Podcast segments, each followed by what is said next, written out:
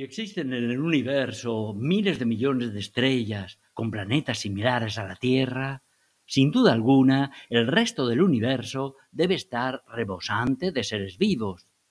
Pero entonces, ¿dónde están todos?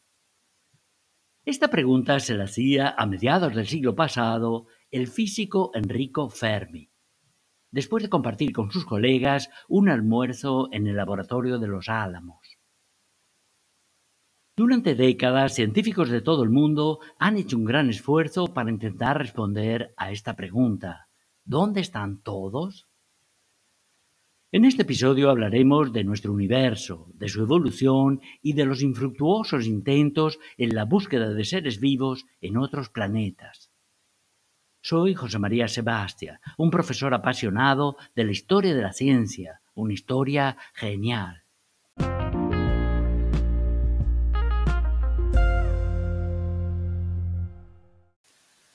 Todos los que hemos mirado el cielo estrellado nos hemos preguntado alguna vez sobre el origen del universo.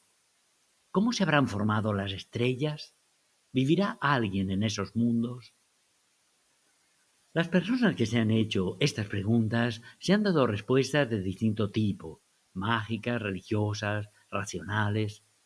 Uno de estos intentos de respuesta es la llamada teoría del Big Bang o de la gran explosión.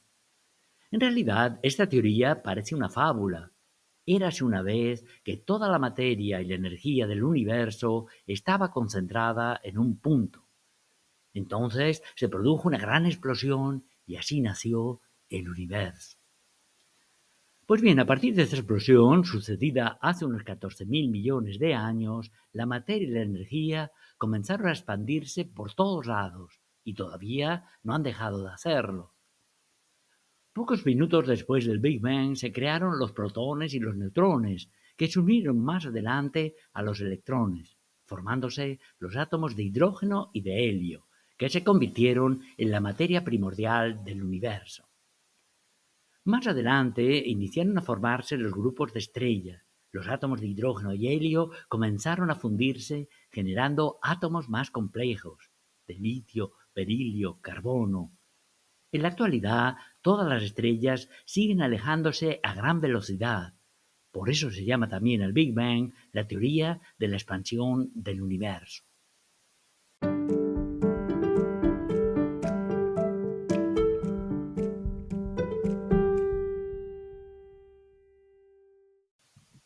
Pero más de uno se preguntará, ¿no será esta teoría una invención de algún físico loco? Yo también me lo he preguntado y les puedo responder que no, ya que esta teoría fue propuesta para interpretar los resultados que ya se habían obtenido experimentalmente. El astrónomo americano Edwin Hubble, en el año 1924, analizando los espectros de luz emitidos por las estrellas, determinó que las galaxias se estaban alejando y que su velocidad era mayor cuanto más distantes estaban. Estos resultados experimentales fueron comprobados también por el físico belga Lemaitre y por el ruso Gamow. Es un hecho confirmado que las galaxias se alejan unas de otras, por lo que si hiciéramos recorrer el tiempo hacia atrás, las estrellas estarían cada vez más próximas hasta que se concentrarían en un punto. Pero alguien me preguntó, ¿y no existen otras teorías alternativas a la del Big Bang que sirvan para explicar la creación del universo? Pues sí, existe alguna, pero es una variación de la anterior.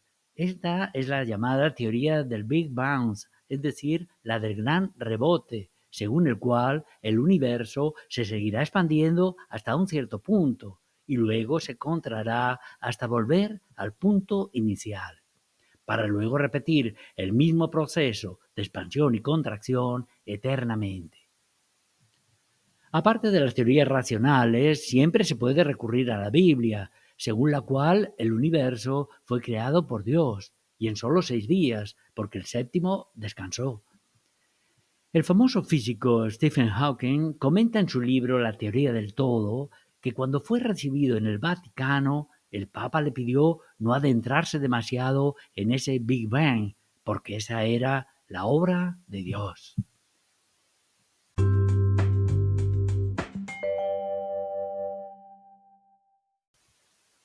Si contemplamos una imagen de la Tierra tomada desde alguna sonda espacial, nos daremos cuenta que nuestro pequeño mundo es un fragmento insignificante que viaja sin meta en la infinidad del universo. Es decir, no existe ninguna evidencia de que la Tierra ocupe una posición privilegiada. En realidad, nada hace pensar que sus habitantes tengan alguna particular importancia. Pero como casi todas las estrellas tienen planetas a su alrededor, serían miles de millones los planetas candidatos a albergar una vida como la nuestra.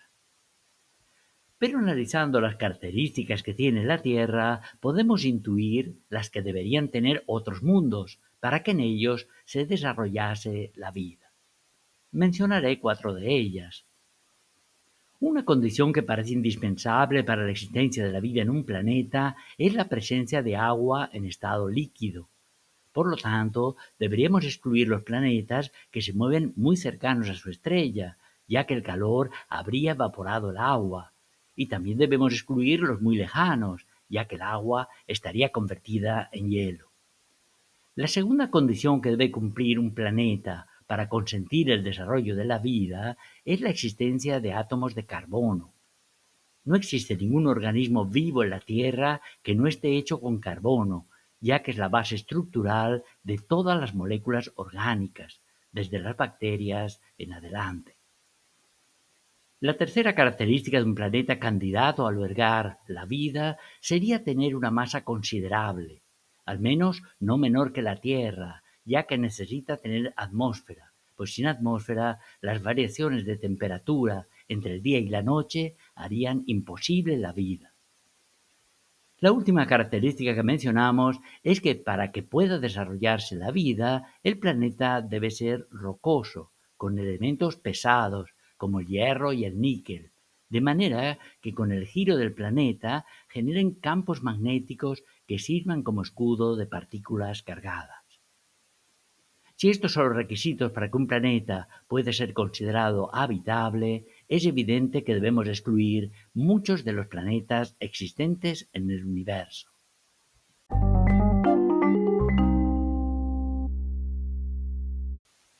Después de haber publicado este podcast, una persona me escribió resaltando que antes que el agua para beber, necesitamos el oxígeno para respirar. ¿Por qué no pones el oxígeno como condición necesaria para el desarrollo de la vida?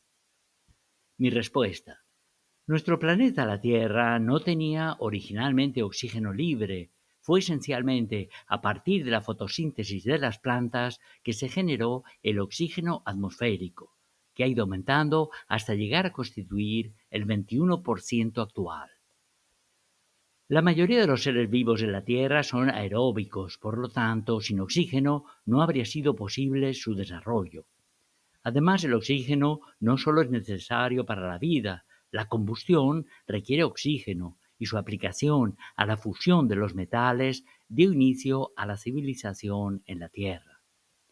En resumen, Existen planetas que hoy no tienen oxígeno y que podrían tenerlo en un futuro, como les sucedió a la Tierra.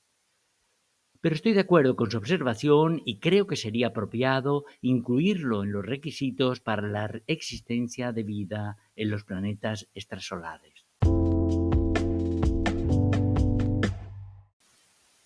A partir de la invención del telescopio, el hombre estuvo en capacidad de explorar visualmente otros mundos y comenzó evidentemente por observar los astros más cercanos.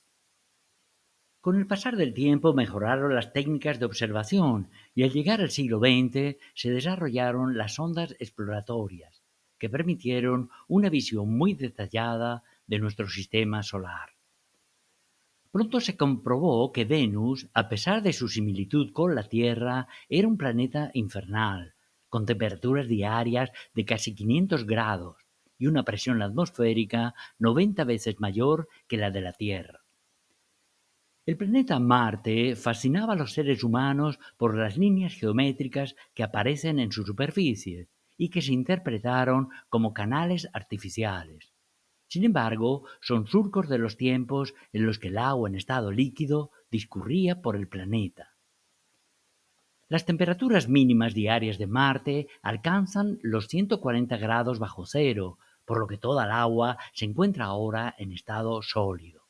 Sin embargo, recientemente fueron encontradas algunas moléculas orgánicas por un lander enviado por la NASA y que se llamaba justamente Perseverancia.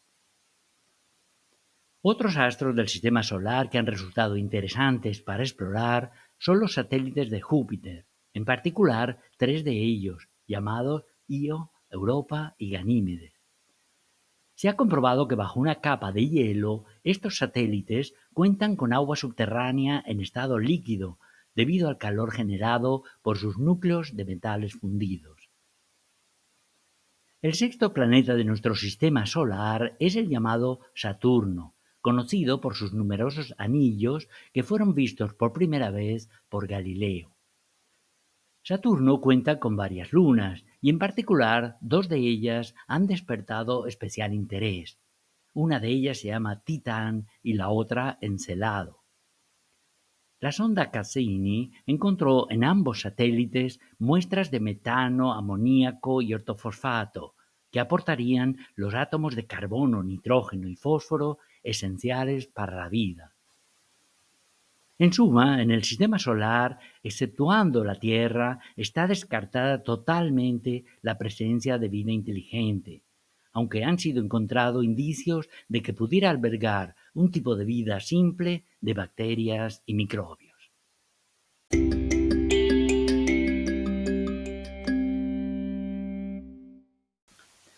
¿Pero quién dijo que no se han visto seres extraterrestres? Los periódicos del siglo pasado están llenos de noticias sobre el avistamiento de naves de seres extraterrestres. Estos encuentros sucedían frecuentemente en las calurosas noches del verano y casi siempre tenían como origen un hecho real, como fenómenos meteorológicos o globos aerostáticos, a partir de los cuales la imaginación del hombre hacía el resto. Les cuento una historia que sucedió en Flatlands, un pueblo de West Virginia, a mediados del siglo pasado.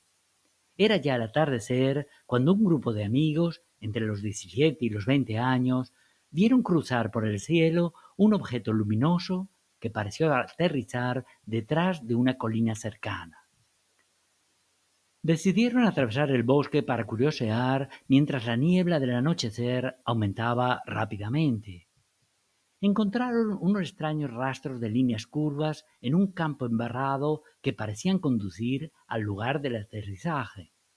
Se hizo de noche. De pronto vieron que unos ojos redondos y enormes los observaban desde la cima de un árbol. En ese momento partieron unos gritos estridentes y todos comenzaron a correr. Llegaron a sus casas sudorosos y aterrorizados. Sin duda alguna, los extraterrestres estaban llegando. Al día siguiente, el observatorio de Baltimore informaba que el día anterior un meteorito había surcado el cielo de la zona. La imaginación y el susto de los jóvenes hizo todo lo demás.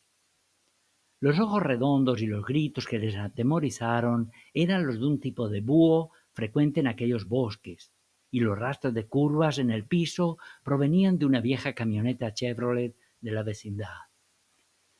Había bastado un fenómeno real pero inusual para que se crease toda una historia de alienos. Sin duda alguna, en aquellos años la gente estaba convencida que existían los extraterrestres y además que ya estaban llegando a la Tierra.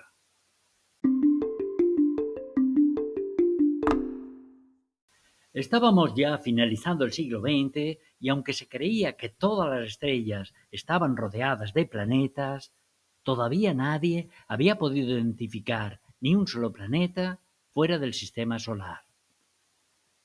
Pero en el año 1995, dos astrónomos suizos, Michel Mayor y su estudiante de doctorado Didier Queloz, descubrieron por primera vez un planeta que orbitaba alrededor de la estrella 51 Pegaso. Debido a que los planetas son cuerpos oscuros que no emiten luz, resultan muy difíciles de detectar. Sin embargo, ellos observaron que la estrella 51 Pegaso tenía una oscilación anómala en su trayectoria. lo que implicaba la existencia en sus proximidades de un enorme planeta. Por el descubrimiento de este primer planeta extrasolar, Michel Mayor y Didier Queloz recibieron el Premio Nobel por la Física. Pero el método más frecuente que se ha utilizado para la detección de planetas extrasolares es el llamado método del tránsito. Es decir, cuando un planeta transita por delante de una estrella, produce un oscurecimiento parcial que lo delata. El mundo de la astronomía ha experimentado un impulso inusitado después de este primer descubrimiento y existe ahora una gran colaboración entre la NASA y la Sociedad Europea del Espacio para desarrollar sondas espaciales con la expresa misión de observar los planetas extrasolares. Después de la enorme contribución de las sondas Cassini, Hubble y Kepler, hace dos años fue enviado por la NASA la extraordinaria sonda James Webb y el primero de julio de este mismo año ha sido lanzado el telescopio espacial europeo llamado Euclides.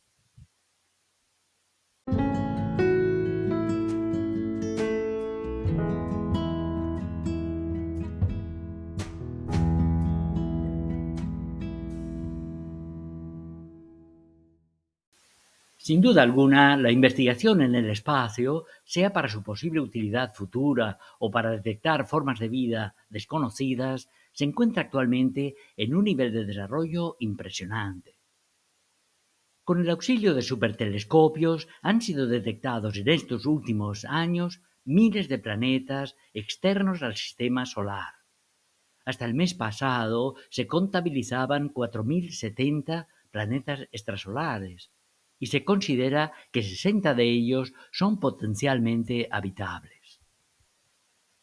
Aunque los planetas vienen normalmente ordenados por el índice de similitud con la Tierra, es todavía más apropiada una clasificación por distancias en años luz, y les explico el porqué.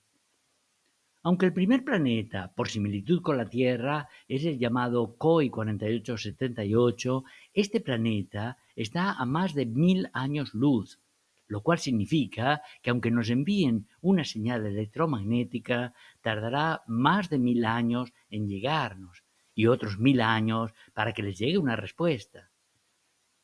Les confieso que mi planeta extrasolar preferido es el que tiene el bonito nombre de T Garden B, que tiene una similitud con la Tierra del 93% y está solo a 12 años luz de distancia.